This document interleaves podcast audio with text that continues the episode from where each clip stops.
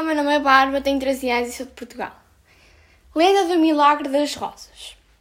Conta a lenda que o rei Dom Dinis foi informado sobre as ações de caridade da rainha Dona Isabel e das despesas que implicavam para o tesouro real.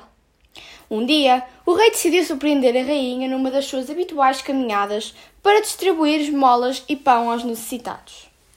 Reparou que ela procurava disfarçar o que levava no regaço. Dom Dinis perguntou à rainha um dia e ela respondeu que se dirigia ao mosteiro para ornamentar os altares. Não satisfeito com a resposta, o rei mostrou curiosidade sobre o que ela levava no regaço.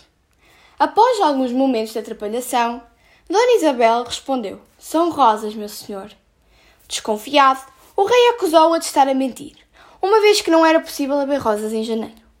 Obrigou-a, então, a abrir o manto e revelar o que estava lá escondido. A rainha Isabel mostrou, perante os olhos espantados de todos, as belíssimas rosas que guardava no regaço. Por milagre, o pão que levava escondido tinha-se transformado em rosas. O rei ficou sem palavras e acabou por pedir perdão à rainha que prosseguiu com a sua intenção. A notícia do milagre correu à cidade de Coimbra e o povo proclamou santa a rainha Isabel de Portugal.